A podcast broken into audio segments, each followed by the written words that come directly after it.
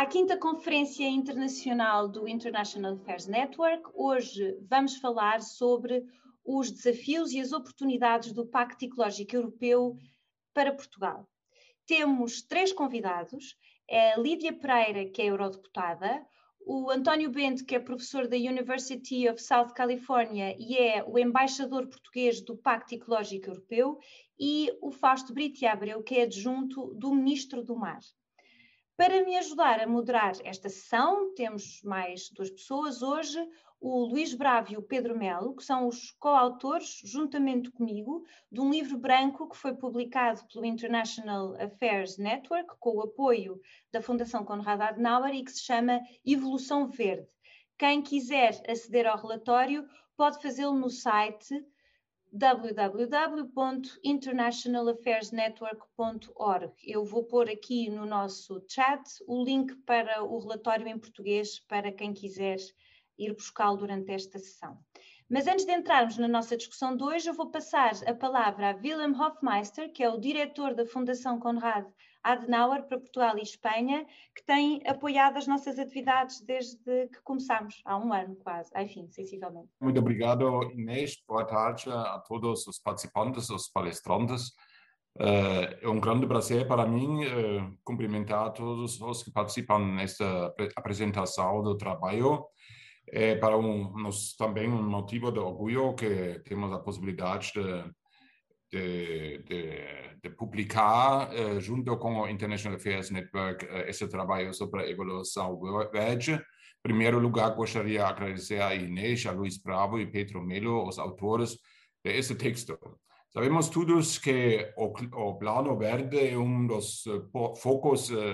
pontos essenciais da nova gestão uh, da Comissão Europeia. Antes uh, da pandemia era o ponto uh, central para a nova gestão. E sabemos que a Comissão Europeia e o, o Conselho Europeu combinaram planos e o Parlamento, claro, também, boa tarde, Lídia, o Parlamento também acordaram um plano muito ambicioso enquanto à realização desse Pacto Verde, uh, aumentaram uh, as metas uh, que a União quer cumprir até 2050, que é reduzir consideravelmente a emissão de gases e aplicar políticas em todos os Estados membros da União Europeia para reduzir a emissão de gases e melhorar as políticas públicas, mas também o comportamento das empresas privadas enquanto as medidas de preservação eh, climática. Por isso, achamos muito pertinente o trabalho uh, do International Affairs Network, que com esse trabalho contribui à discussão uh, dentro de Portugal sobre medidas a tomar para explicar o plano verde, mas também para, digamos, uh, um pouquinho o debate público em Portugal sobre as futuras ações, tanto do governo como dos atores privados, e por isso, uh, para nós é uma oportunidade excelente ter esse debate hoje à tarde. Gostaria de agradecer novamente ao International Affairs Network, a Inês e a todos por essa iniciativa. Muito obrigado. Muito obrigada, uh, muito obrigada, Willem. Eu vou começar o debate com uma pergunta diretamente à Lídia. Lídia, o fundo Next Generation EU dedica uma parte significativa uh, do montante, enfim, disponível a políticas verdes. E eu tinha aqui duas ou três questões. Primeiro é como é que isso poderá mudar os hábitos e a forma, não só os hábitos de consumo, mas também a forma de produção na Europa. Como é que nós uh, podemos ter uma produção mais verde e como é que isto se pode integrar numa nova política industrial da qual se tem falado tanto, por exemplo, uh, na União Europeia. Uh, depois também acho que é relevante tentar perceber como é que se pode conciliar estas novas exigências ambientais em primeiro lugar, com a necessidade eh, de apoiar as famílias e as empresas nesta crise, mas também, em segundo lugar, com a necessária competitividade internacional da União Europeia. Será que ao pormos uma barreira, enfim, um, um, um, objetivo muito ambicioso em termos climáticos, isso poderá uh, colocar-nos num, uh, numa posição de competitividade um bocadinho menos favorável? Obrigada, Inês, primeiro uh, pelo convite uh, e parabéns pela iniciativa. eu tenho, sempre que posso, vou acompanhando as vossas, os vossos eventos e o vosso podcast e, portanto, dar-vos os parabéns mais uma vez e agradecer o convite, como é evidente, e dar um, um, um, abraço virtual ao Willem, que também é um amigo e que infelizmente já não o vejo, já não vejo há algum tempo, mas esperemos que este ano de 2021 permita uh, uh, almoços e jantares e pronto, e no fundo uh, rever-nos, não é? Olha, um, Inês, sobre o, o, Queria também dar um cumprimento especial aos meus colegas panelistas, ao António, que eu conheço do Twitter e conheço de alguns dos artigos que vai, que vai publicando, um, e ao um, Dr. Fausto Brito Abreu. Relativamente ao, ao Pacto Ecológico Europeu, eu acho que é, uh, sobretudo, uh, é mais do que, um, do que uma carta de intenções, é uma chamada de atenção uh, urgente para a necessidade de repensarmos a forma como, como, como vivemos. O nosso modelo de, de, de sociedade uh, assenta na, na, economia linear, não é? E, portanto, um, um dos desafios que este o Pacto Ecológico Europeu traz é, de facto, converter o modelo para uma economia circular e já lá vou. Um, mas, portanto, no fundo, é uma chamada de atenção, é uma, é, a forma também como gerimos uh, e utilizamos os recursos que são disponíveis e que nós bem sabemos são, são finitos. Uh, e, portanto, a par das, das estratégias de digitalização um, e, portanto, a transição energética e a transição digital até são chamados pela Comissão Europeia os The Twins, não é? São os grandes desafios para os próximos 10, 20, 30 anos. Um, o Pacto Ecológico foi apresentado ainda antes da pandemia uh, como a principal prioridade da Comissão Europeia e até foi apresentada não, não pelo, pelo comissário responsável pela pasta, mas a, pela própria Presidente da Comissão Europeia, Ursula von der Leyen, e, portanto, eu acho que isto é uma indicação clara e expressa de, uh, da, da, prioridade política que é dada aqui à, à questão ambiental. E, portanto, um, é curioso nós vermos que, apesar de nos parecer óbvio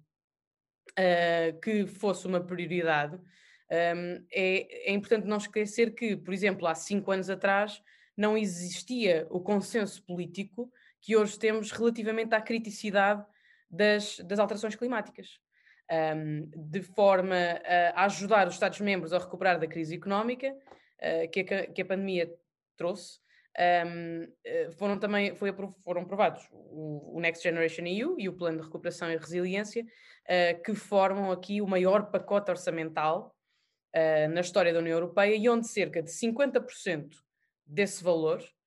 será direcionado para a transição verde e transição digital, uh, da, da, economia. Portanto, juntando isto ao consenso político atual, uh, eu acho que estão criadas as melhores condições políticas e económicas para, uma, para a tal transição que nós queremos ver uh, nos assistir nos próximos anos e, e, que a economia europeia pode de facto ser líder. Uh, não é, como eu dizia, apenas uma carta de intenções, queremos ser líder no combate às alterações climáticas, é não passar da ação à concretização. Um, agora, uh, o, o contexto da crise económica, que é grave, um, o, e a necessidade que nós temos de que o dinheiro que foi negociado nos últimos meses uh, pelas instituições europeias e pelos governos nacionais uh, tem que chegar rapidamente à economia real para que as pessoas vejam algum tipo de alívio às muitas dificuldades que, que têm vivido. Um, há aqui dois fatores fundamentais para que este processo e a estratégia ecológica um, para que funcionem e são a forma como é comunicada às populações, por um lado, e como os fundos são geridos e o grau de eficiência na gestão desses fundos. Mas, eh, rapidamente, o que é que, o que, é que traz aqui o, o Green Deal para os cidadãos, em termos eh, palpáveis? Um, em, em, em, termos gerais, é uh, uma proposta de melhoria de bem-estar uh, e saúde da da, dos cidadãos e, sobretudo, das, das gerações futuras. Um, e coisa, exemplos simples uh, e concretos: energia mais limpa, um, renovação do edificado, transformando aqui os edifícios mais eficientes a nível energético. Um, e depois, não sei se vamos falar mais a seguir, este é um tema que também me preocupa, tem que ver com, com a pobreza energética, que de resto é um, é um tema bastante crítico em, em Portugal. Um, mais pontos de carregamento para carros elétricos, melhor saúde para as gerações futuras, produtos mais uh, respeitadores do, do, do, do, ambiente nas nossas lojas, uh, menos pesticidas, uh, embalagens reutilizáveis. Portanto, há aqui toda uma componente um, ehm, de, de, de, sustentabilidade que está patente nesta, neste projeto, neste, neste pacto ecológico europeu um, e que eu creio que uh, será aqui um, o determinante. Para outro ponto que levantavas, Inês, relativamente à, à, à competitividade uh, a nível global, a competitividade europeia em relação ao, ao resto do mundo, um, e portanto, essa, essa competitividade vai assentar, como eu dizia, na forma como nós vamos conseguir acomodar esta transformação do modelo linear para a economia circular. Um, e, portanto, uh, sobre, este, sobre este ponto aqui, uh, eu creio que se a Europa for de facto pioneira nesta, na, na reconversão do, do modelo,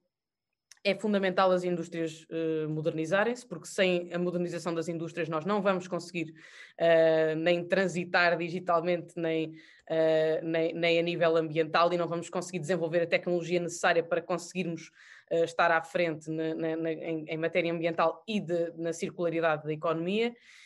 Um, um dos objetivos, um dos principais objetivos, creio que será estimular o desenvolvimento de novos mercados para produtos circulares e neutros do ponto de vista climático. Portanto, é, é essencial descarbonizar e modernizar os setores industriais intensivos na utilização de energia, como por exemplo um, a siderurgia ou até as, as, cimenteiras. E, portanto, sobre isto a Comissão vai apresentar uma proposta destinada a apoiar estes, os processos siderúrgicos uh, zero em carbono no horizonte 2030. Um, e depois há também o, novo plano de ação do domínio da, da economia circular, uh, que eu creio que vai contribuir aqui para a economia um, da, da, União Europeia. E esta estratégia é uma estratégia de fomento de, de, de, produtos sustentáveis que dará prioridade à redução e à reutilização antes da reciclagem. E este é que é um ponto uh, interessante. Um, e por isso uh, eu creio que um, vai haver uma concentração, primeiro, de esforços, uh, lá está, nos, nos, nos setores intensivos na utilização de recursos, como os têxteis, construção, produtos eletrónicos, plásticos. Uh, e vai haver também novos modelos económicos uh, mais baseados no aluguer de bens e serviços uh, para contribuir para o, e vão contribuir para o abandono progressivo dos modos de consumo centrados na utilização única e depois no, no, no, utilização única e pouco duradoura do produto. Portanto, há aqui uma dilatação no tempo do ciclo de vida uh, dos produtos. Portanto, uh, eu acho que aqui o que é importante, eu acho que, é, que, que, tem sido essa posição, não só do Parlamento, mas também da, da Comissão, e acho que é uma, é uma posição bastante consensual, é que não se está aqui a tentar pôr, implementar uma visão de economia versus uh, ambiente, ou vice-versa. estamos empenhados numa visão de longo prazo, que permita desligar o crescimento económico da extração de recursos e do descarte de resíduos eh, poluentes. Portanto, o Green Deal aqui é o instrumento que ficará na história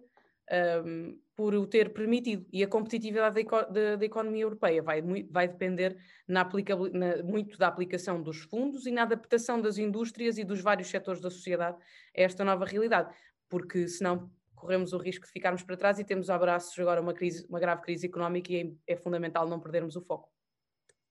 Obrigado, Lídia. Uh, cabe a mim agora, se calhar, pegar aqui um bocadinho na batuta, mas antes disso queria uh, só dizer às pessoas que me estão a seguir, uh, a seguir pela, pelo Facebook e pelas, uh, por outras redes,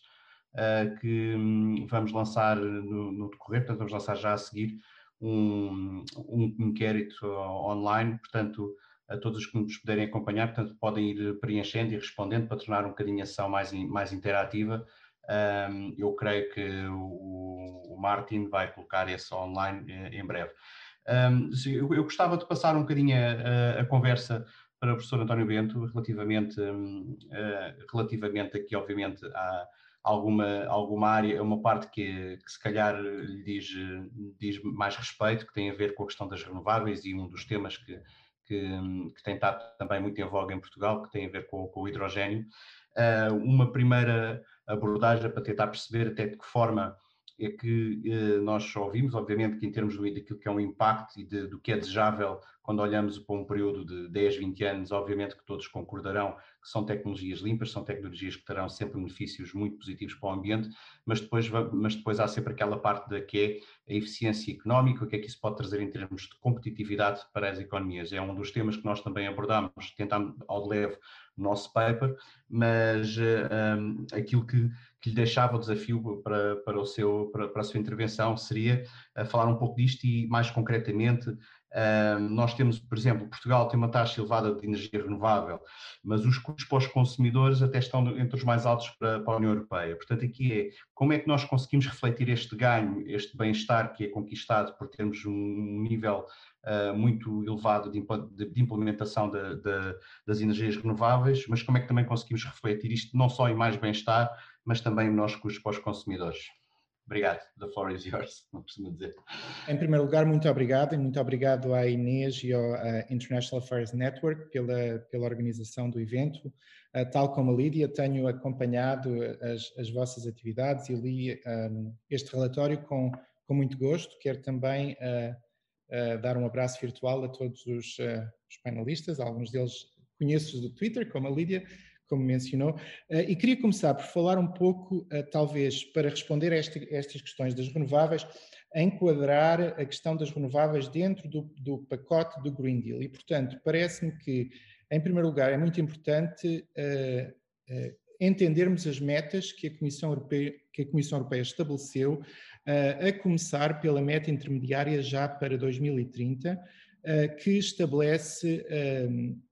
limite uh, de pelo menos 55% das reduções de, uh, de carbono, uh, para depois atingirmos a neutralidade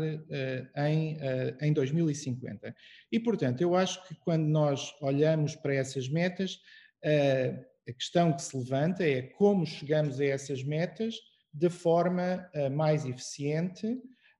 com o objetivo final realmente de uh, vermos também as economias a crescer e, sobretudo, vermos um aumento de bem-estar de, das populações. Questionou-me em relação ao hidrogênio, mas parece-me que, antes de falar do hidrogênio, é importante perceber que, para atingirmos estas metas, vamos ter que ter ao nosso dispor todas as possibilidades de descarbonização possíveis. E quando pensamos em descarbonização, na verdade, a vertente principal será a eletrificação de todos os setores para os quais seja possível eletrificação através de produção de uh, energia renovável. E, portanto, o hidrogênio aparece aqui, uh, de facto, nem sequer vai ser uh, o vetor de descarbonização mais importante, o hidrogênio aparecerá aqui para facilitar a descarbonização de setores para os quais a eletrificação não é possível, ou, mesmo que fosse possível, teria um custo muito elevado. Portanto, estamos a falar eh, de setores eh, como, por exemplo, os veículos pesados, as cimenteiras eh, e, e vários outros. E a questão que se coloca então é como fazer isto de maneira a que não penalizamos o crescimento económico e a competitividade. E, portanto, é importante perceber que, dentro do contexto do Green Deal, há um instrumento económico que cria um incentivo para a transição uh, energética uh, que tem a ver com o estabelecimento de um imposto implícito sobre o carbono através do programa de, de licenças transacionáveis. E é importante perceber que, uh, até recentemente, o preço implícito do carbono era muito baixo uh, e nas, nas semanas uh, anteriores, na verdade, já cresceu ao ponto de estar agora muito perto dos 40 dólares por, por tonelada de, de carbono. e por isso, o que, o, que, o que é importante aqui perceber é que o preço do carbono, o que o preço do carbono faz é enviar sinais aos agentes económicos, quer os consumidores, quer as empresas, para, para começarem a perceber que muitas das suas ações realmente geram emissões que causam estes efeitos externos na economia e, portanto, ao começarem a ter que de certa maneira, ter em conta o preço das emissões que geram, então cria-se um mercado para alterar o comportamento. e, portanto, quer o hidrogênio, quer a questão das renováveis, aparece aqui como o ajuste que vai acontecer nestes setores para o processo de descarbonização. Agora, eu, aqui parece-me que há vários pontos a focar antes de entrarmos em alguns detalhes do hidrogênio. É importante perceber que quando nós dizemos que para 2030 queremos pelo menos 55% de redução de emissões, eh, nós dizemos isso ao nível europeu como a União Europeia como um bloco. Mas na verdade, quando nós olhamos às emissões dos vários países, o que é importante reparar é que as emissões per capita são muito diferentes de país para país e, na verdade, uh, uh, resultam da composição industrial e do uso de energia. E, portanto, quando nós olhamos a Portugal, o que é interessante verificar é que, relativamente a muitos outros países, o nível de emissões per capita é, na verdade, uh, relativamente mais baixo.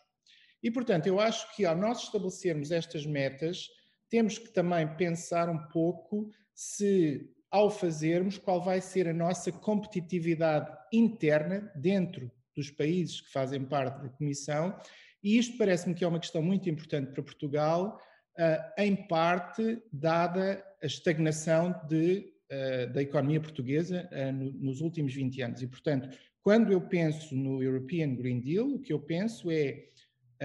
como é que se pode usar a ideia do European Green Deal e a ideia de transformar a economia portuguesa para pô-la numa rampa de, uh, de, crescimento económico. E, portanto, em relação às renováveis, em primeiro lugar, o que eu diria é o seguinte: uh, a aposta nas renováveis talvez, de facto, irá agora facilitar a, a, a descarbonização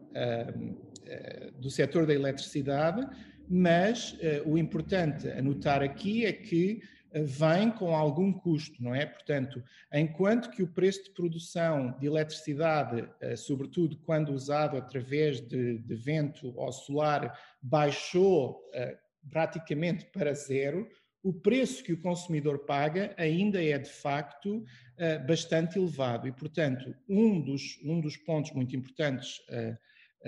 parece-me a mim, é começarmos a pensar nos próximos passos de forma a que todo este progresso energético que estamos a fazer do lado das renováveis, na verdade, transforma-se eventualmente numa queda dos preços da eletricidade. Porquê? Porque até isso acontecer, de facto, a, a fatura da descarbonização deste setor acaba por ser paga quer pelos consumidores, quer pelas empresas que, uh, que, de certa maneira, ao usarem eletricidade, poderão ficar relativamente uh, menos uh, competitivas. Portanto,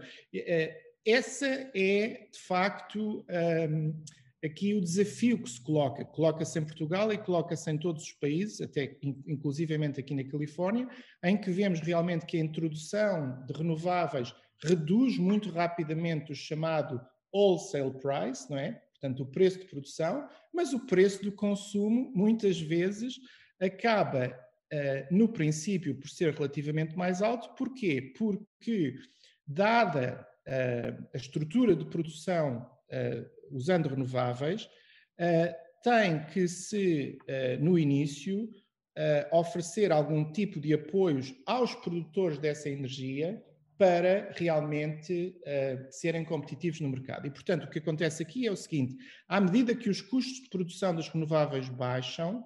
o que se espera agora é realmente que se comece a ver quer os consumidores, quer as empresas a beneficiarem, uh, uh, de,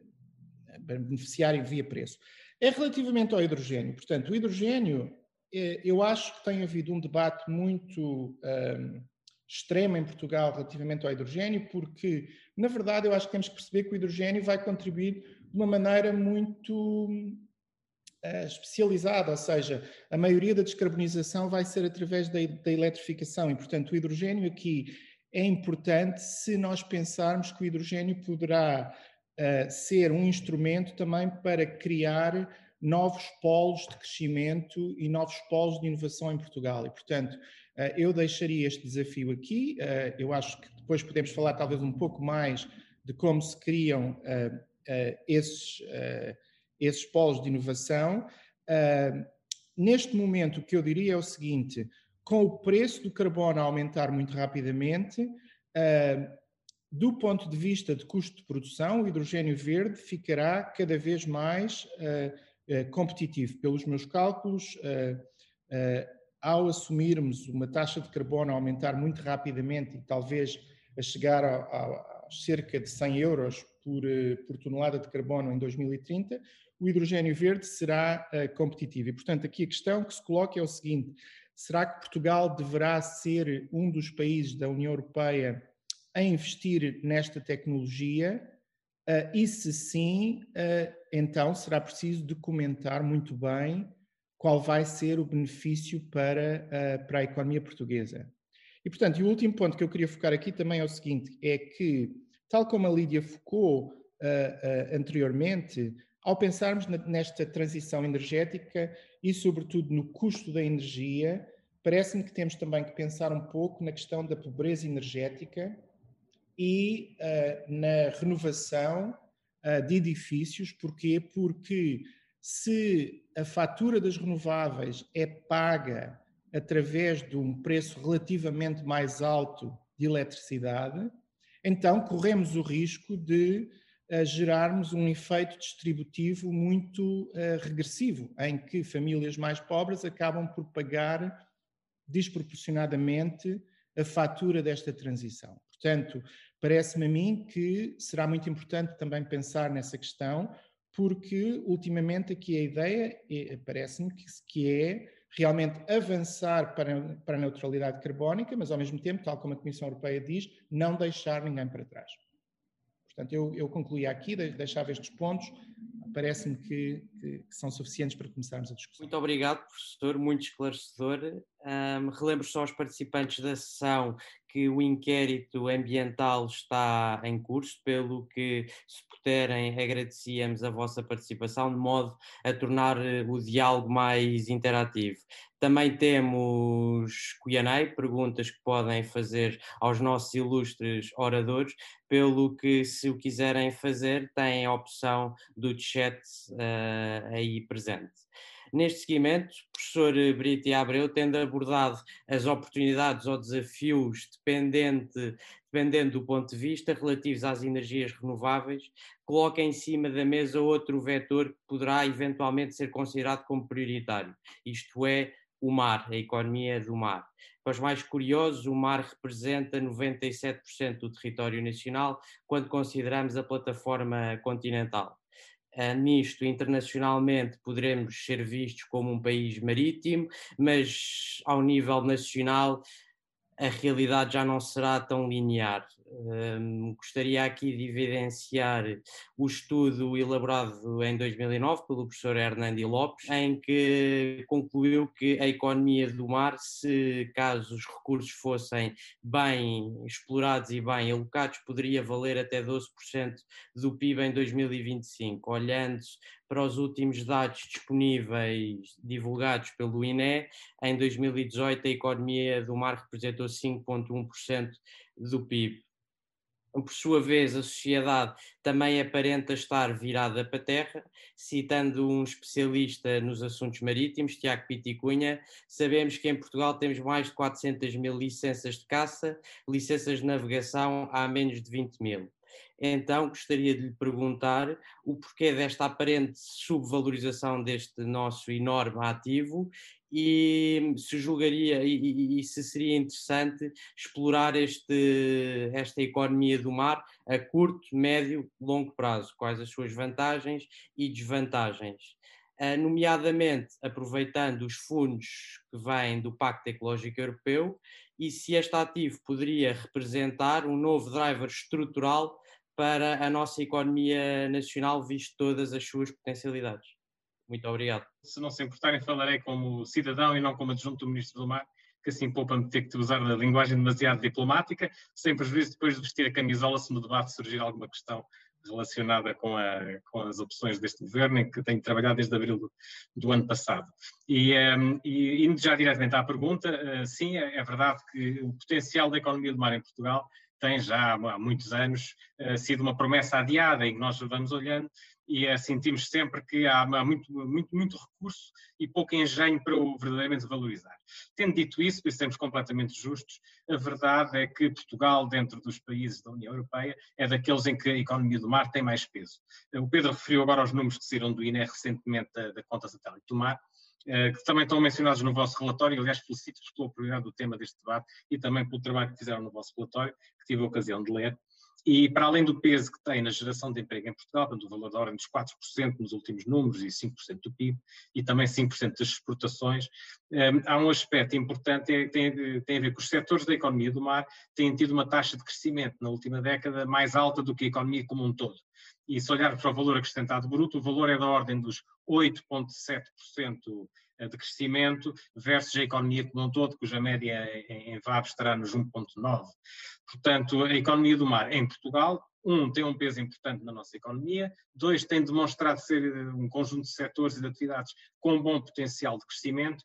e porventura até mais relevante agora no momento em que nós estamos, em que estamos a, a mergulhar numa crise económica uh, ainda de profundidade e duração desconhecidas, um, é uma, um tipo de, de, de, de, economia do mar e os setores que lhe estão associados têm demonstrado no passado que é especialmente robusta a situações de crise. E se olharmos para o último relatório do, do, do INE, da última conta satélite do mar, que, que, cobriu o quadriênio de 2010, 2013, portanto, o período que se seguiu à última grande crise financeira de 2008,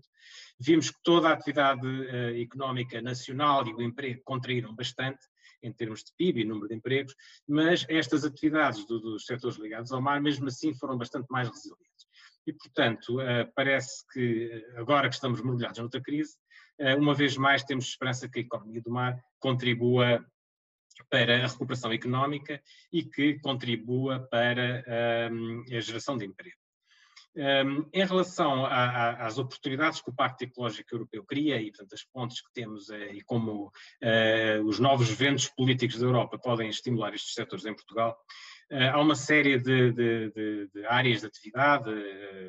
que estão já pré-diagnosticadas como podendo dar um enorme contributo para esta conversão uh, ecológica que, que, se pretende a nível da Europa, quando aproveitar a crise para, quando redesenharmos a economia, uh, termos um paradigma diferente, já disse uh, também a deputada a Lídia Pereira, temos que comunicar às pessoas a necessidade de o fazer, temos que, que um, enfim, orientar fundos comunitários para passar os incentivos certos. Eu acho que a parte de comunicação às pessoas, honestamente, já está bastante bem assimilada. Uh, tivemos os movimentos da juventude, de, de crianças a fazerem uh, greves à escola para promoverem uh, ações de, de, de, ativismo ambiental e climático, e, portanto, estou convencido que a sociedade como um todo já absorve esta necessidade. Um, ehm, porventura teremos também ter mais regulação, porque em questões ambientais eu tenho, tenho enfim, já há mais de duas décadas de acompanhamento de políticas ambientais, sei que raramente só boa vontade e só sensibilização funcionam, e portanto aí entram os mercados de carbono e tudo o que já tivemos aqui a discutir também como, como aspectos importantes. Mas voltando às questões da economia do mar, há uma série de setores que estão já bem diagnosticados em Portugal como tendo enorme potencial e que julgo que no decorrer da próxima década, com os instrumentos uh, uh, comunitários bem orientados, conseguiremos estimulá-los, como por exemplo a biotecnologia azul e vários setores ligados à chamada bioeconomia, a transformação do pescado, das conservas, uma série de indústrias ligadas ao mar, tem um enorme potencial. Já temos algumas experiências uh, de transformação de alguns destes produtos em biofinarias para produtos farmacêuticos, pele de peixe para acessórios de moda imobiliário, e portanto há uma série de novas oportunidades na bioeconomia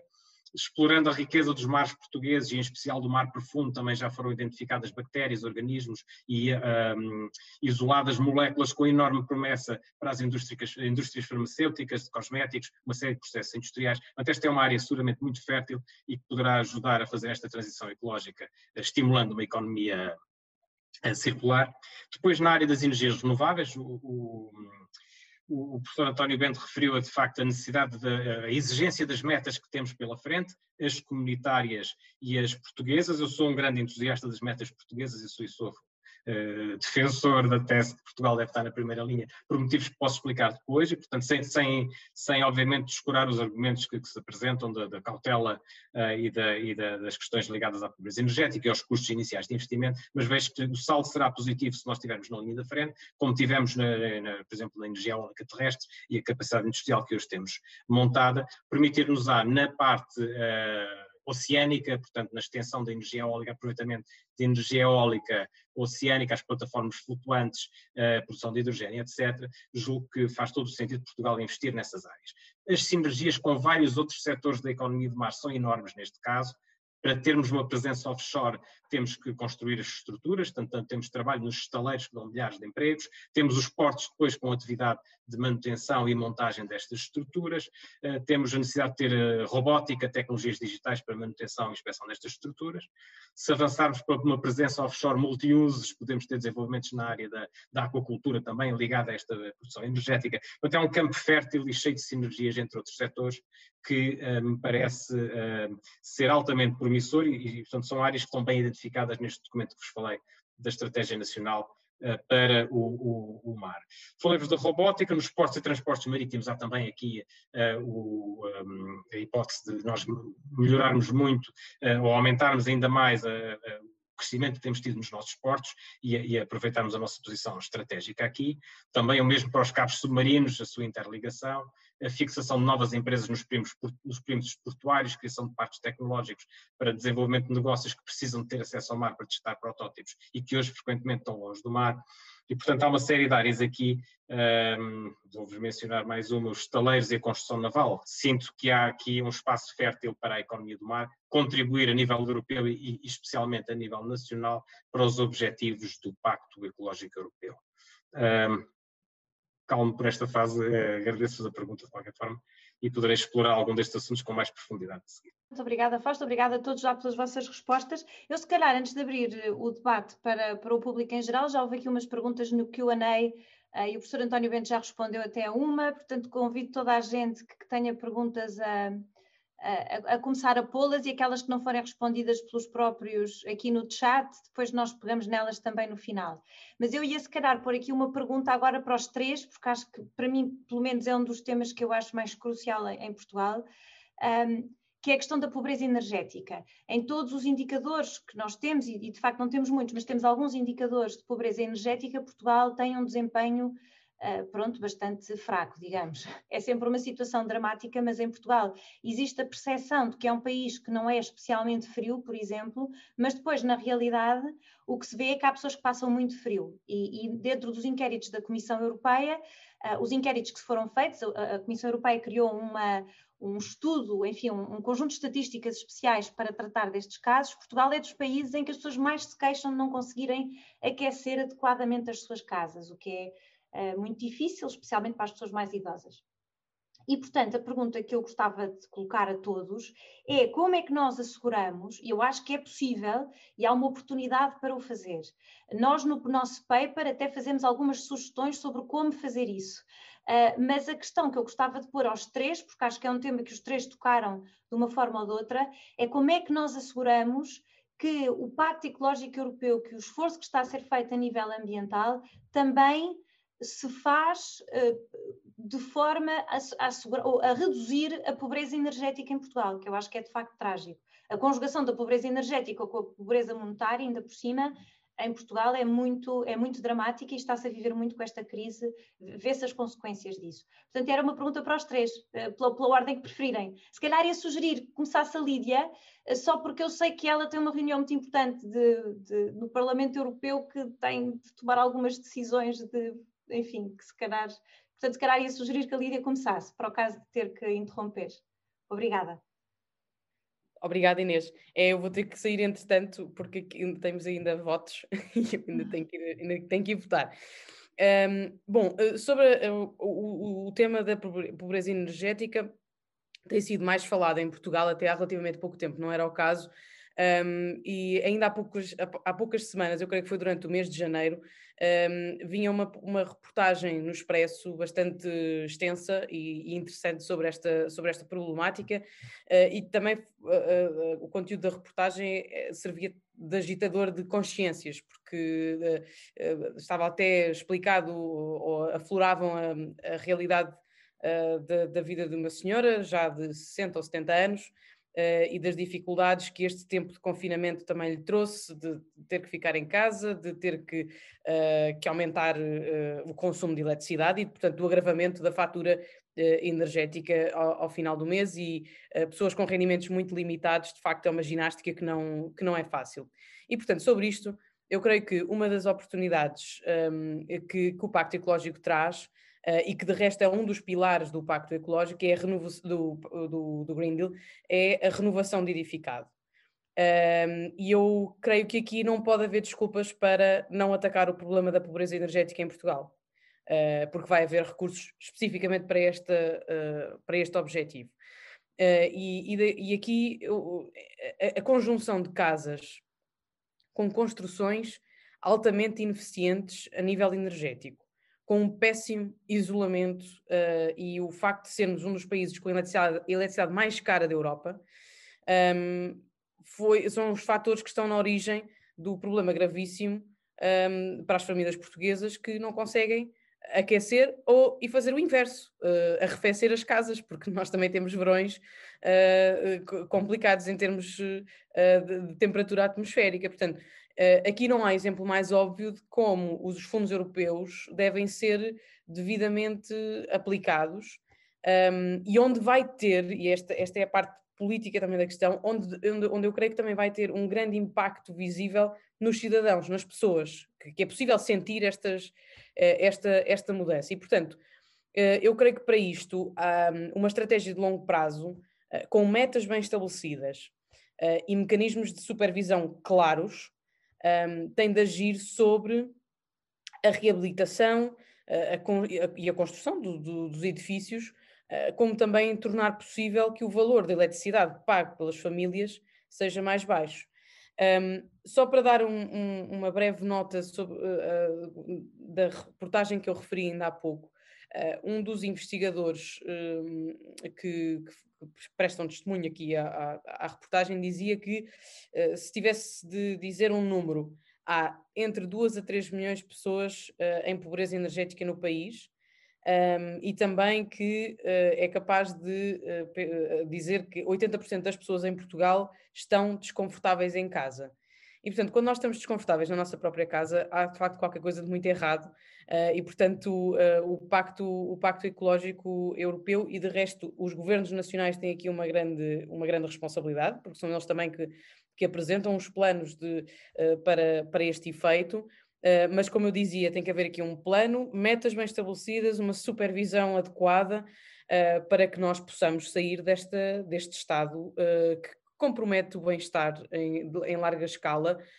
um, dos cidadãos portugueses uh, e que pode agravar-se com as alterações climáticas e, de resto, há algumas alterações climáticas que já são irreversíveis e que, portanto, uh, também carecem uh, de uma adaptação a essa, a essa realidade. Obrigada, Lídia. Eu ia, se calhar, então passar ao, ao professor António Bento. Eu concordo com, com tudo o, o, que, o que a Lídia disse e, e, e diria mais. Parece-me que, como economista, o que eu, que eu diria era o seguinte: para cada dólar de fundo que vem para, para, para um país, a ideia que um governo tem que, tem que ter é como usar esse dólar de maneira a gerar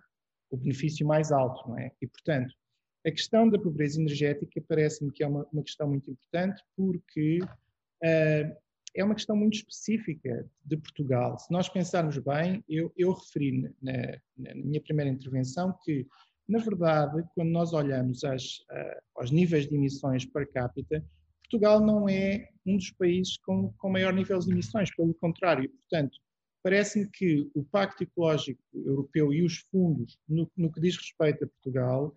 uh, têm de facto que, uh, que considerar uh, como prioridade esta questão, da, da esta questão da, da, da, pobreza energética. Portanto, agora a questão aqui é como, é que isso se faz? isso faz facto, de certa maneira, de, de duas formas. A primeira é alterar a estrutura da casa através da renovação, de maneira que, que para cada unidade de energia consumida aumentamos a eficiência. E, portanto, ao pensarmos como, como isso se faz, há aqui uma questão de política pública muito importante, que é qual é que é o nível de apoio que se dá a cada família para realmente se ver o resultado. É? Portanto, se o nível de apoio é muito baixo e se uma família já está num nível relativamente uh, elevado de pobreza, mesmo com algum apoio disponível, vai haver muito pouca possibilidade de, de reduzir a sua pobreza energética. Porquê? Porque um subsídio pode existir, mas não é suficiente, na verdade, para alterar uh, a estrutura da casa. Portanto, eu acho que uma, uma questão que tem que se pensar é, uh, há estudos, por exemplo, do, uh, do doutor João Pedro Gouveia, do, do Centro de, de, Investigação da Ambiente e Sustentabilidade da Nova, que mostram, de facto, que temos 2 a 3 milhões de, de, de famílias em pobreza energética. Se calhar temos que perceber muito melhor uh, os detalhes da pobreza energética para podermos desenhar um programa de apoio à renovação de maneira que esse programa seja eficiente. E, portanto, quando o nível do subsídio é muito baixo, acabamos por desenhar um programa simbólico que não tem o impacto que se espera. Mas depois também temos que pensar do outro lado, que é o seguinte: uh, será que há forma de uh, uh, liberalizarmos e facilitarmos o consumo da eletricidade de maneira a que o mercado da eletricidade funcione melhor. E o que eu acho que aqui é muito importante é nós olhamos, por exemplo, à experiência da Califórnia e nem sequer precisamos de ir muito mais longe. Olhamos para a experiência uh, uh, do nosso país vizinho, de Espanha. E a, a, maneira como o preço de eletricidade está estabelecido, uh, de certa maneira, acaba por criar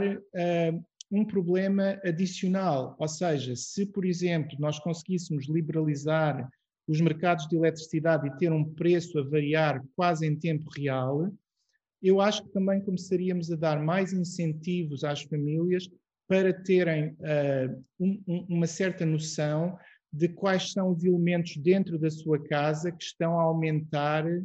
a fatura da eletricidade. É? Portanto, Aqui eu acho que há uma questão de liberalização do preço da eletricidade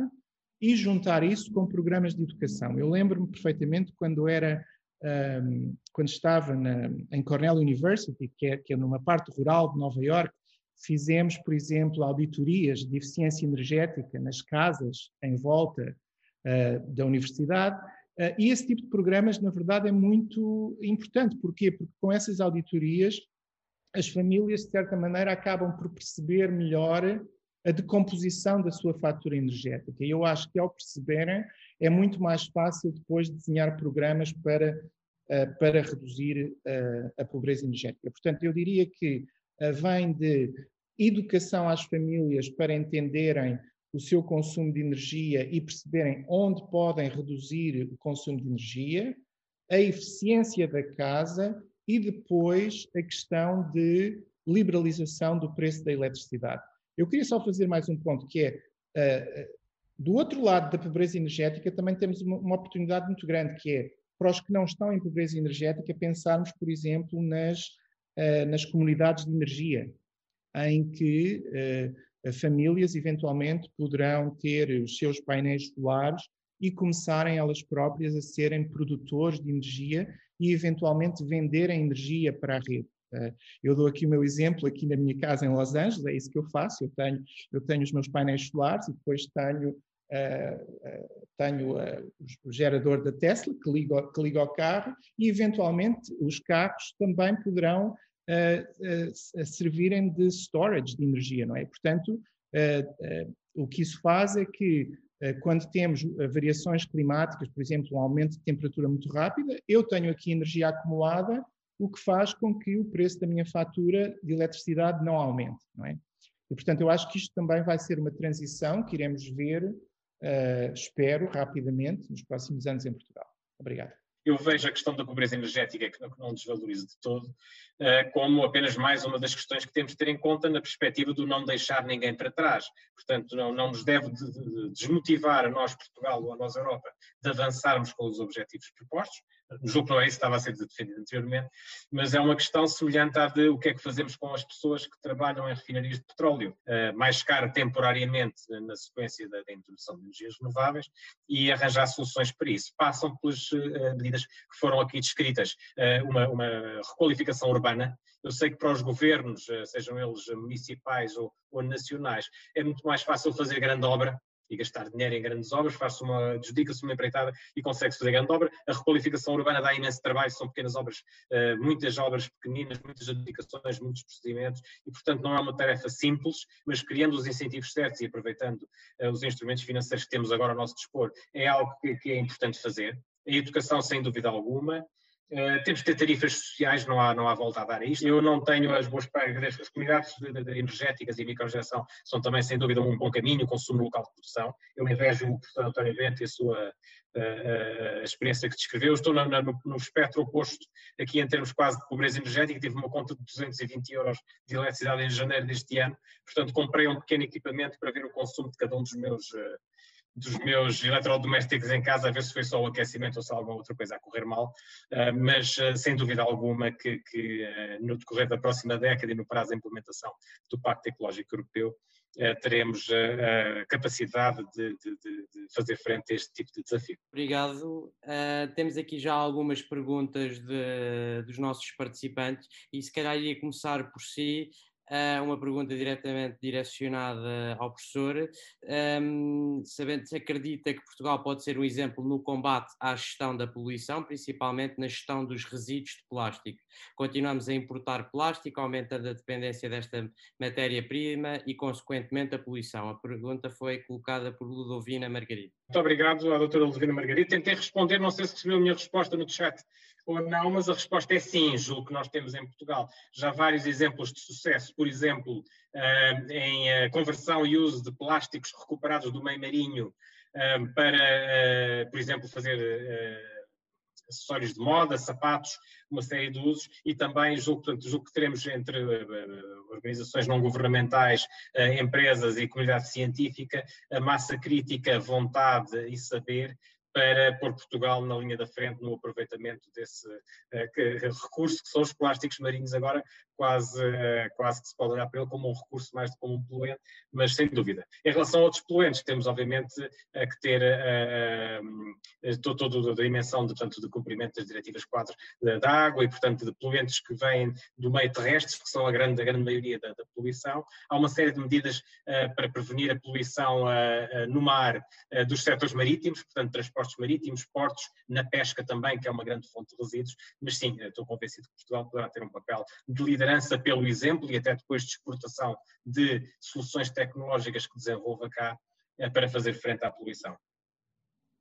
Muito obrigado, professor. E neste seguimento, eh, pergunto, eh, lanço a pergunta à deputada Lídia Pereira, da eh, doutora Ivone Rocha, como cruzar a economia verde com recuperação e reindustrialização, sabendo que o tecido empresarial português está longe da economia circular? Pois, esse é o grande, um dos grandes desafios, como é que nós pomos, como é que nós pomos tudo a funcionar, não é? Uh, eu acho que aqui há uma grande, um, uma, grande, uh, uma grande aposta que tem que ser também feita uh, e que não tem desiludido, mas eu acho que, que, que, esta pandemia acabou por servir como um abre-olhos para, para, para a falta de diversificação da economia uh, portuguesa e, portanto, a pandemia veio revelar que nós estamos, de facto, muito excessivamente dependentes do turismo uh, e, portanto, numa altura em que nós temos que pensar em recuperação económica uh, e em adapta adaptar-nos a este novo modelo que os objetivos de longo prazo europeus propõem, temos que, eu acho que, aliar os setores de, industriais à ciência e às universidades vai ser um, diferenciador Uh, e, portanto, tem, temos que uh, não só canalizar bem os fundos, por um lado, mas antes disso tem que haver, de facto, o plano de como é que nós pretendemos, uh, o que é que nós, ou melhor, o que é que nós pretendemos para, Portugal é que nós ambicionamos para as próximas décadas. e eu creio que isso é que ainda carece de explicação e, e, e portanto, eu, eu acho que dava o exemplo do plano de recuperação e resiliência que foi apresentado um, que resultou de, de, um trabalho do professor António Costa e Silva, que eu uh, acredito que tem ali algumas uh, lacunas que me parecem fundamentais para essa visão estratégica que nós temos que ter para combinarmos todas estas variáveis e sairmos daqui uh, bem-sucedidos. Uh, nós estamos muito limitados do ponto de vista da nossa capacidade de investimentos, não é? Portanto, o, o investimento público diminuiu nos últimos anos, ficou muito aquém até do, do projetado, e portanto, se nós temos essa ambição e agora sobretudo com, esta, com a recuperação económica que temos que um, que temos que resolver, um, parece-me crucial o envolvimento aqui das, uh, das universidades uh, e de apostarmos numa economia do conhecimento. E eu acho que Portugal tem uh, cientistas, especialistas um, de, de, grande, de grande qualidade e, e muitos deles também espalhados pelo mundo eh, e que nós, nós devíamos utilizar mais a nossa, a nossa diáspora para conseguirmos eh, de facto sair desta, deste imbróglio em que estamos, eh, em que estamos envolvidos. e portanto, eu diria que tem que haver aqui uma, uma, uma combinação de esforços, mas antes falta essa visão orientadora que eu pelo menos não consigo retirar do, do plano que, que foi apresentado e que eu acho que é aqui crucial para essa, para essa combinação, para essa transformação dos setores industriais. E mais uma nota, que é a nossa, o, o facto de no, nós temos aqui um outro desafio e que se prende com a estrutura, uh, o esqueleto da nossa economia, que é, uh, que é, que é feito sobretudo por uh, pequenas e médias empresas e pouco capitalizadas e que, portanto, estão mais limitadas na sua capacidade Uh, também de investimento privado, não estou só referindo ao investimento público, mas acho que há aqui a componente privada que também será determinante uh, nos, próximos, nos próximos anos, e estamos a falar, do ponto de vista da transformação tecnológica, de investimentos avultados, desde logo da, da, da transição energética. Eu, por acaso, tenho a oportunidade de contactar, uh, de ir contactando com associações e com empresas que, que com quem falo regularmente uh, por causa dos, não só do trabalho parlamentar, mas também para perceber é, quais é que são essas realidades. Uh, e, e, nas reuniões que vou tendo, todas elas sublinham sempre esse fator, uh, o, o, investimento. Um, e, portanto, vai ter que haver, de facto, aqui uma intervenção uma, ou uma, um, uma, uma capacidade de, de intervenção do, do Estado que não tem sido feita e, e que nós partimos dessa, dessa, dessa desvantagem uh, competitiva das, das, empresas pouco capitalizadas e para isso é que também os, o, os, fundos europeus vão estar disponíveis. Mas vai ter que haver aqui um grande esforço de desburocratização, uh, mas primeiro de linhas orientadoras uh, estratégicas que, quanto a mim, não, não, não, não são suficientes à data de hoje e que nos podem comprometer, mas deixava este alerta, que é Portugal tem mesmo que mudar a sua, tem que diversificar a sua economia, Uh, nós vemos que o impacto da pandemia, por exemplo, em economias que, que, que, já apostam há mais tempo uh, na economia dos, dos serviços, por exemplo, a Irlanda foi dos, é dos países que agora está com mais dificuldades do ponto de vista da saúde pública, mas, mas que registra menos, a quebra do PIB acabou por ser menos do que aquilo que era o esperado e no comportamento no, comparando com as outras com os outros Estados-membros, é daquele é, é, um país que uh, foi terá sido menos afetado até hoje uh, por causa da pandemia. Isso contrasta depois com a nossa realidade, ou até mesmo com a realidade da Grécia e de, e de Espanha. Um, e, portanto, uh, é aqui uma, um alerta que, que, que, eu deixo e que me preocupa, porque, de facto, do lado daquela, de, das, da competências, das competências governamentais, uh, eu não estou segura que, uh, que, que, tenho, que, que, estejamos a apostar na, na, na visão que precisávamos para conseguirmos dar a volta por cima, mas há aqui estas, estes pontos de, uh, de, partilha de conhecimento, de associação às universidades, tirarmos partido desse, de, de, da rede que nós temos na União Europeia uh, para conseguirmos então não ficar para trás, como o António dizia e como acho que o professor Fausto também já, já referiu, uh, há, há esse risco e, portanto, nós não queremos ser um dos países mais pobres da Europa daqui a 10 anos uh, e, portanto, tem que haver aqui uma, uma, uma alteração do, no domínio de, das políticas públicas de estímulo à economia uh, adaptada e, e, em linha com a recuperação económica que nós precisamos. de acordo com a nossa realidade da economia. Professor António Bento, temos uma última pergunta do participante António Nunes Jorge, que hum, pergunta como pode o Pacto Ecológico ajudar o interior de Portugal sobre intenso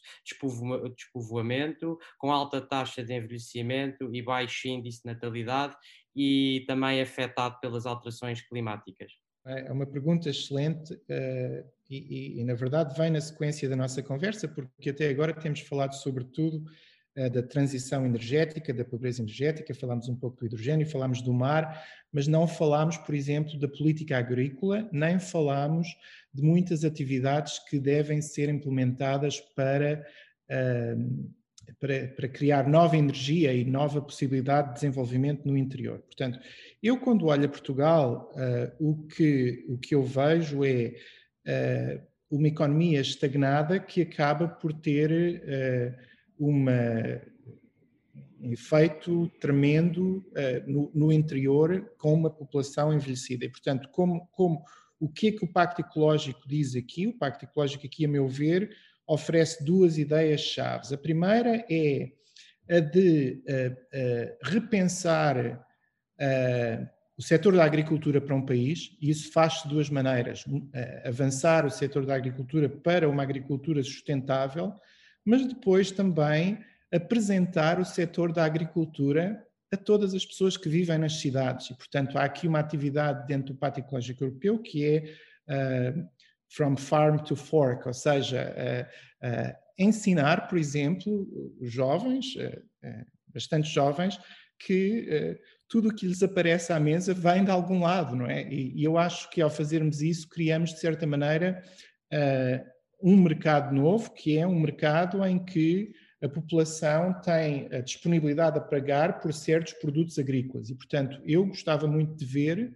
uh, um plano em que se pensasse realmente uh, uh, nessa ligação, numa ligação muito mais forte entre a população das cidades com, com o setor agrícola do seu país. por exemplo, isso faz-se através de farmers markets, isso faz-se através de farm to fork, Uh, isso faz-se através de, uh, nas escolas uh, elementares e primárias, por exemplo, com visitas de estudos ao, ao setor agrícola. Mas depois também me parece que uh, tem que haver um plano de descentralização do país, que eu acho que ainda não se pensou muito bem, ou seja, uh, parte da dicotomia uh, do interior com com o centro, que eu, que eu diria Lisboa e Porto, é o facto de que o desenvolvimento do país tem, tem sido em volta de duas grandes cidades. E eu acho que temos que pensar também que com as variações climáticas e com a pressão, por exemplo, de eventos extremos de clima, qual, qual vai ser o efeito desses eventos nas cidades e talvez pensar num modelo de desenvolvimento económico, tal como a Lídia falou há alguns minutos, que pudesse uh, incluir o interior. Mas eu aqui também queria dizer o seguinte, que é, uh, só se desenvolve quando se cria os incentivos para o setor privado criar novo emprego, ou seja, uh, o desenvolvimento económico acontece de investimento público, é verdade, mas o investimento público serve para incentivos para atrair, por exemplo, nova indústria, para atrair novo emprego, para atrair novas ideias que depois geram efeitos multiplicativos na economia. Portanto, o que me preocupa neste momento em Portugal é realmente a centralização do desenvolvimento económico uh, num espaço muito pequeno do país, o que acaba por deixar um grande espaço do país para trás, e realmente esta questão do interior é muito importante, uh, mas pensar que para, uh, para andar para a frente tem que se pensar não só no investimento público, mas de certa maneira numa reestruturação, por exemplo, do sistema fiscal e do sistema de incentivos, para realmente poder, podermos atrair um, um novo setor industrial. E, portanto, eu acho que é muito importante pensarmos no Pacto Ecológico Europeu não de uma perspectiva de termos o ambiente em rivalidade com a economia, mas de certa maneira pensarmos como é que podemos reestruturar até o nosso Estado e até os, os incentivos que o Estado oferece para crescer, mas crescer de uma forma sustentável. Não é? E, portanto, uh, eu acho que quando nós olhamos a, a, na, na, história da economia portuguesa, a década, a, a década em que crescemos mais foi quando eu estava na altura, na minha licenciatura, e lembro perfeitamente, na altura, o, professor Cavaco Silva e o, professor Jorge Braga de Macedo uh, estavam na Nova, eram, eram os, os, professores da, da, da, altura, antes de, depois o professor Cavaco Silva como primeiro-ministro, e foi realmente quando, por exemplo, pessoas como o engenheiro Mira Amaral pensaram muito bem como ligar a política energética com o crescimento económico do país. É? E, portanto, a mim parece-me que o, que o que tem faltado na discussão é, é pensar precisamente nisso, ou seja, vamos andar para a neutralidade carbónica, mas temos que ter uma política energética que, que acabe por criar crescimento económico para o país. E, portanto, eu acho que esse é o desafio central que eu gostava de ver bastante mais discutido em Portugal. Obrigado, professor. Professor Fausto, temos aqui outra questão de Luís Politeiro, eh, que pergunta no caso, eh, como é que as cidades, como, as, como de que forma as cidades que não são localizadas no litoral, como é o caso da, sua cidade de Guimarães, podem alertar os cidadãos para o impacto dos mesmos na poluição dos oceanos? Obrigado muito obrigado pela pergunta. Em termos de poluição marinha, o mar começa nos rios. Portanto, tudo o que for lançado num rio, seja onde for, eh, desde o sul nascente, vai parar ao mar e, portanto, o trabalho desenvolvido em cidades do interior, seja em Guimarães, seja na Guarda, é, é sem dúvida é, muito, é, muito importante. Aliás, julgo que em Guimarães há vários exemplos concretos de uh, empresas a trabalharem com material que vem do oceano, de plásticos reciclados, e, reciclagem de plásticos, aproveitamento do seu material e, vários projetos de, de sucesso. portanto, não julgo que na, no interior há a necessidade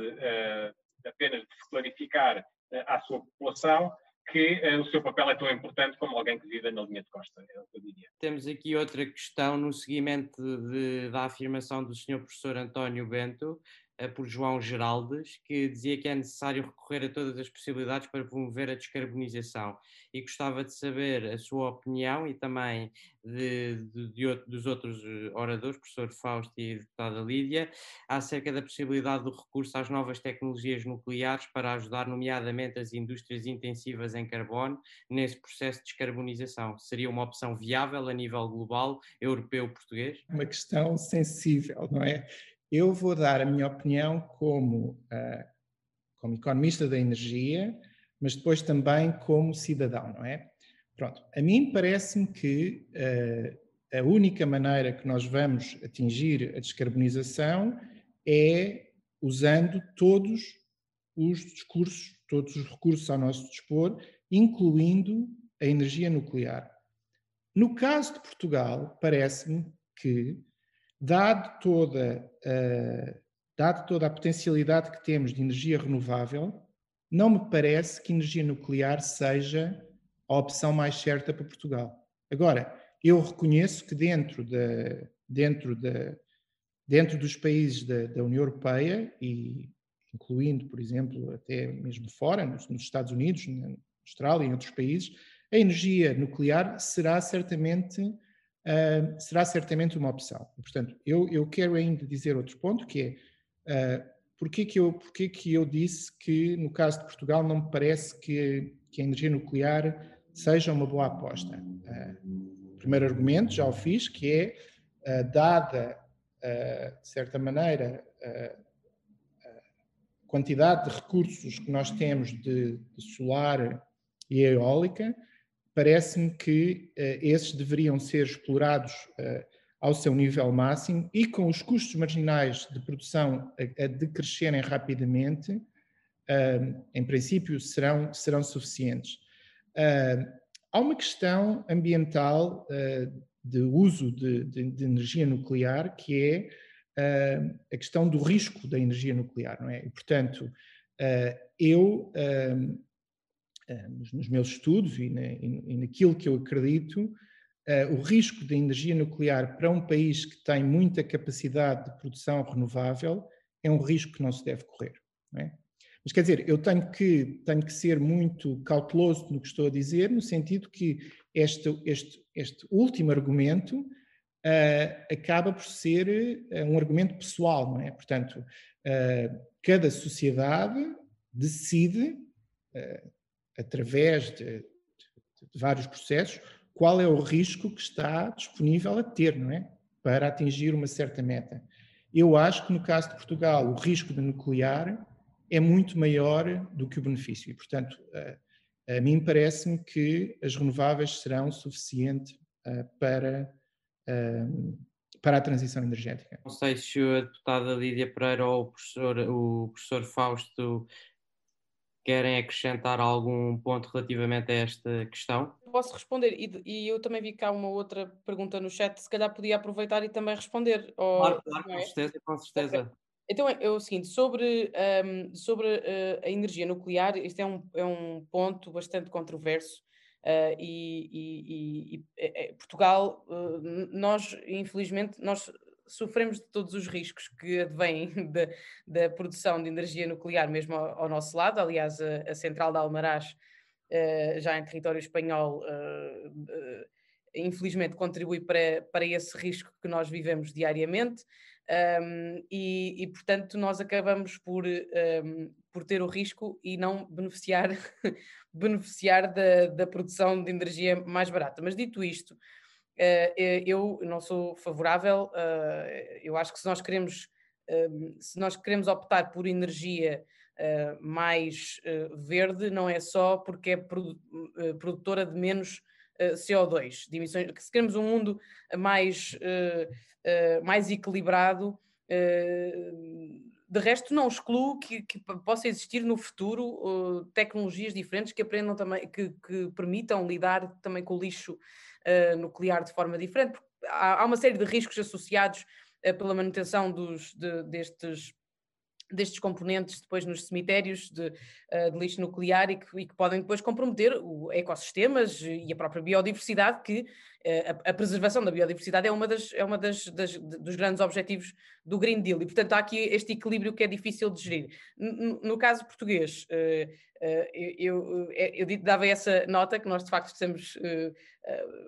ameaçados todos os dias e não beneficiamos da produção de energia mais barata, mas por outro lado eu acho que não é o caminho uh, que, que, não é o caminho a seguir. Eu também não, não sou defensora sequer de, de, de energia nuclear, uh, mas,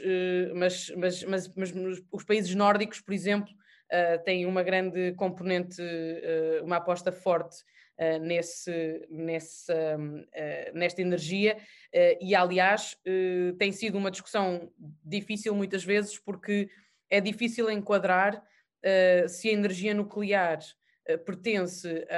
à categoria de investimentos verdes ou investimentos castanhos, green investments versus uh, brown investments. Portanto, aqui uh, não é um, um, tema pacífico e, e, ainda, não está, ainda não está resolvido. A minha posição sobre o assunto é que como, se nós queremos um, um, um, mundo, um planeta mais sustentável, um continente europeu mais sustentável, eu creio que a energia nuclear, pelos riscos que lhe estão associados à data de hoje, uh, não será o caminho, não será o caminho a seguir. Sobre a pergunta que me faz uh, a Ludovina uh, acerca de, da aplicabilidade de, de, uh, do, do, plano do, doutor, do professor António Costa e Silva um, e a sustentabilidade dos territórios do, do interior do país, eu gostava de dizer o seguinte: de facto, na visão estratégica que foi apresentada, creio que há um capítulo dedicado a esta temática do, da coesão territorial.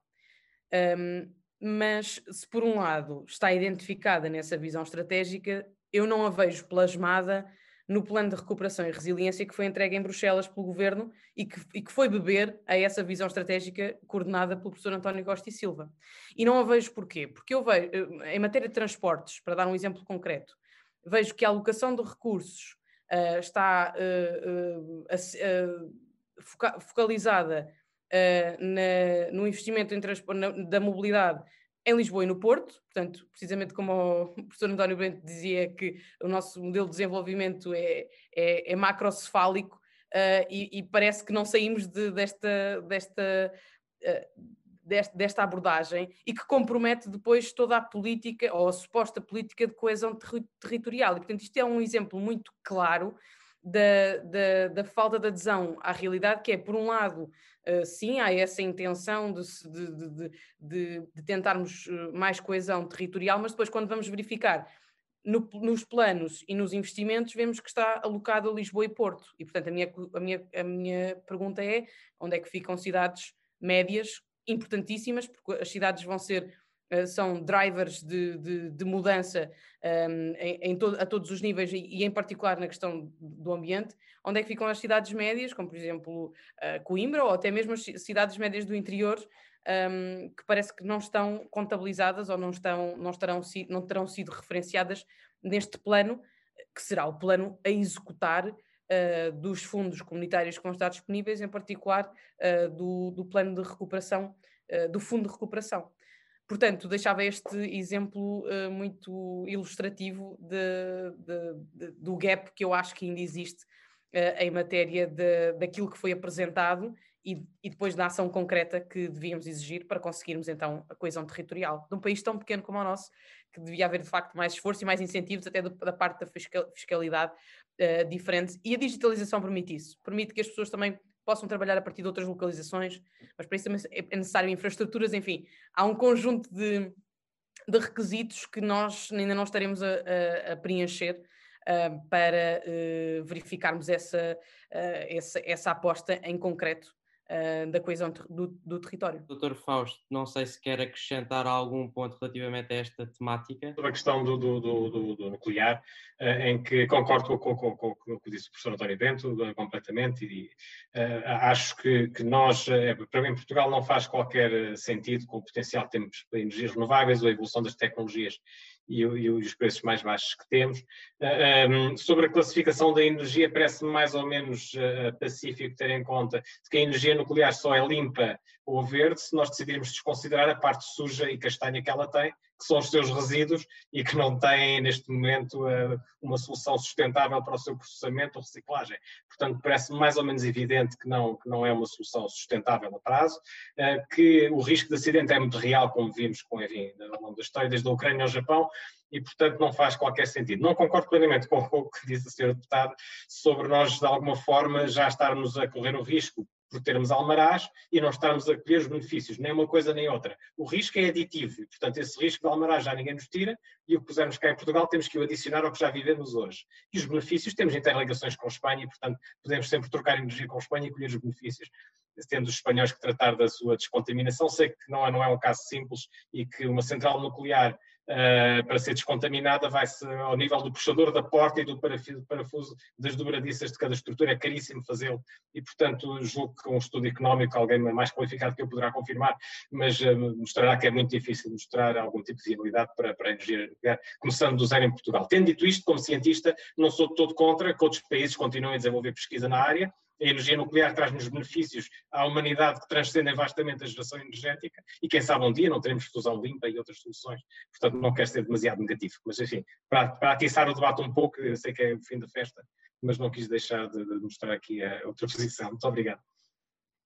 Muito obrigada, muito obrigada. E estamos quase a terminar com uma pergunta de facto que, é, que gera sempre muito, muito debate. Eu ia só fazer uma última questão ao professor António Bento, que é para depois falarmos sobre o inquérito e fecharmos. Um, e antes de mais, antes de pôr esta pergunta, agradeço desde já a todos os nossos, to, todos os palestrantes neste debate. Tem sido foi de facto até agora um debate fascinante, eu acho que estamos todos a aprender imenso, muito interventivo e, e, também muito obrigada aos participantes que têm sido muito interventivos e com perguntas muito interessantes. Portanto, um, eu sei que, que, que, a Lídia e o Fausto, se calhar, eh, terão que sair antes do final, portanto estão à vontade, mas eu então ia perguntar mais, tenho mais uma outra questão para o professor António Bento, que acho que é muito relevante. Escreveu recentemente um paper que, um, que, eu, que eu já comecei a ler, ainda porque aquilo é uma coisa bastante aprofundada e para uma pessoa não técnica técnica como eu nesta área não é completamente fácil. Mas foi um, um, um paper que eu achei bastante interessante sobre, para este tema e que está relacionado com a adaptabilidade, a capacidade de adaptação e como é que um, as, as autoridades, eu acho que isto é especialmente relevante para as autoridades locais, por exemplo, como é que se podem adaptar às alterações climáticas, sabendo que os efeitos climáticos muitas vezes são de curto prazo, estou a pensar, por exemplo, nos fogos que houve em Portugal e que foram trágicos,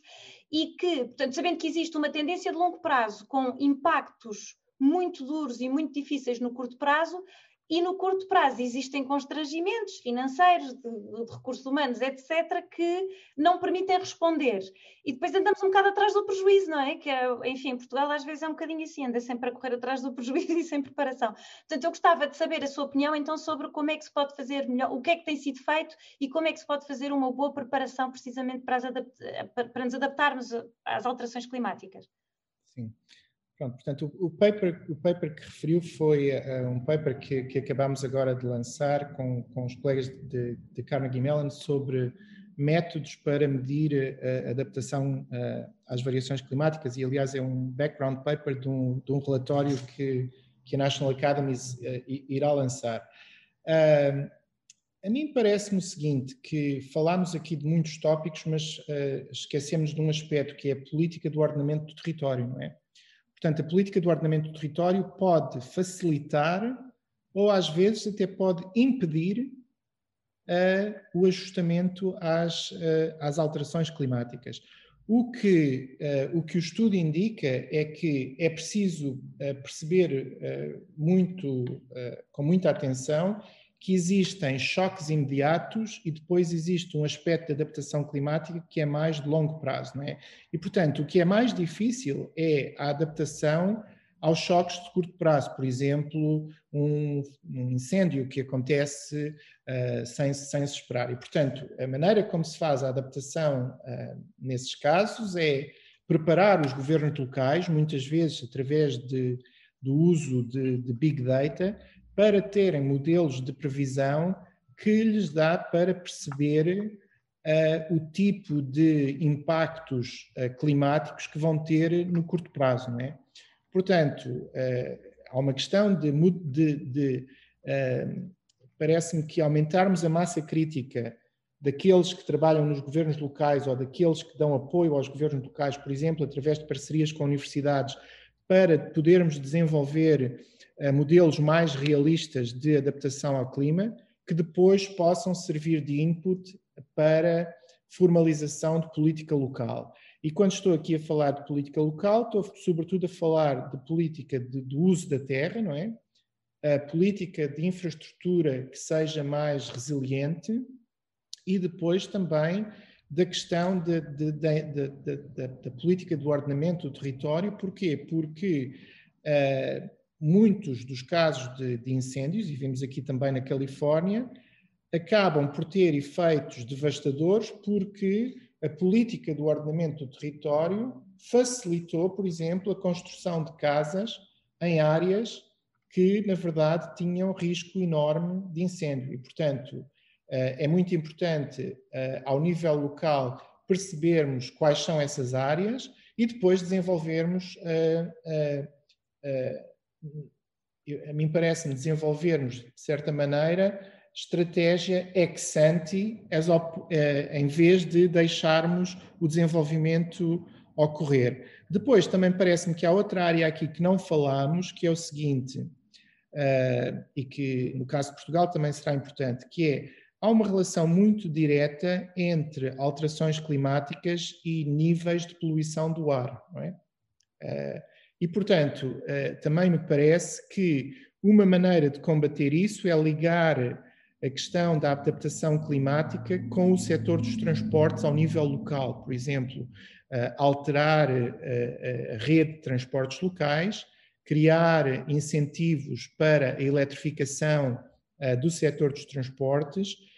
e, sobretudo, criar novas formas de mobilidade dentro das cidades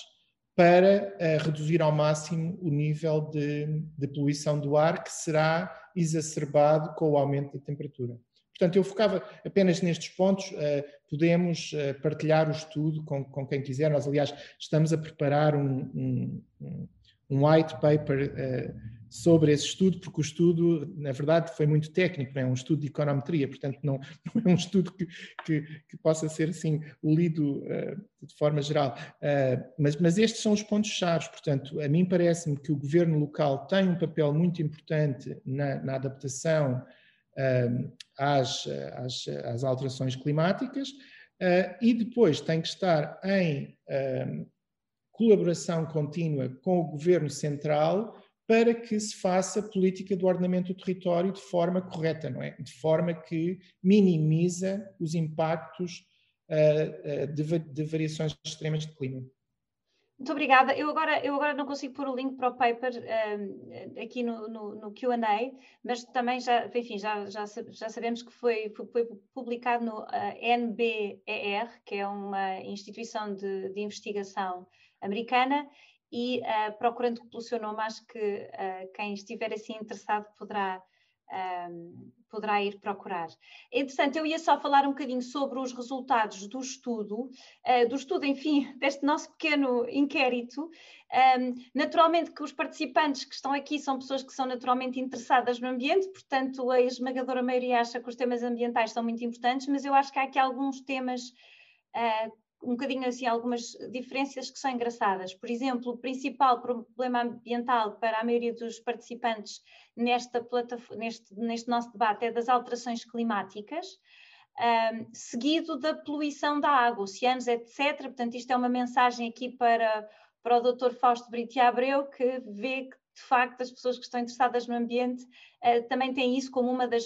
grandes preocupações. Uh, portanto, acho que é um bom, será, enfim, a, a, estratégia para o oceano é importante, a estratégia sobre poluição da água também é, também é fundamental.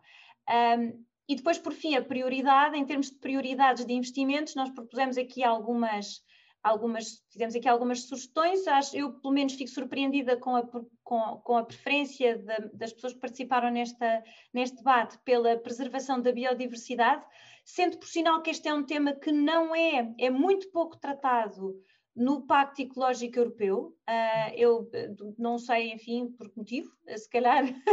quem, quem está mais dentro, estou a ver aqui o, o Fausto e o professor António Bento ambos a dizerem que sim, e é, é, de facto verdade, mas eu não consigo bem perceber porquê. Se tiver alguma sugestão, depois no fim até agradecia que explicassem. É de facto uma, é uma pena e todos conhecemos estudos sobre os insetos, por exemplo, eu, eu vejo em Portugal, há muito menos insetos do que havia, e eu sei que os insetos são um bocado irritantes, pelo menos para mim são, mas também são necessários e, portanto, isso é interessante. E depois, em segundo lugar, temos investimento em energias renováveis, Uh, os participantes neste nosso no debate consideraram que era a segunda prioridade em termos de investimentos. Eu acho engraçado que reforçar a eficiência energética esteja cá em baixo. Eu, eu, enfim, apesar dos progressos, e tem havido progressos em Portugal, continuo a achar que este é um problema que,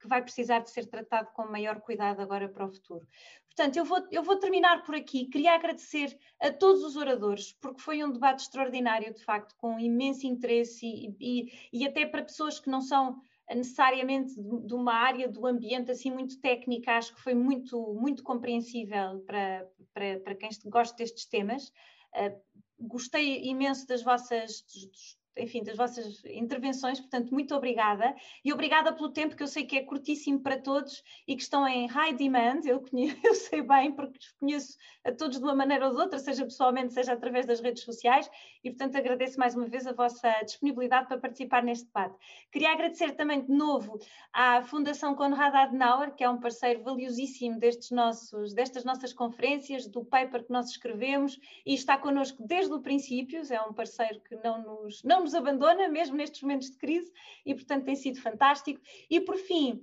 Uh, uma palavra aos participantes que estão aqui, continuam interessadíssimos. Eu acho que se nós tivéssemos mais duas horas de debate, eles continuavam, continuamos a ter uma enorme taxa de participação. Uh, muito obrigada, obrigada pelas vossas perguntas. E aos meus parceiros e coautores do estudo, Luís Bravo e o Pedro Silveira, que também fizeram um trabalho extraordinário de moderação. Obrigada a todos, então, e boa tarde.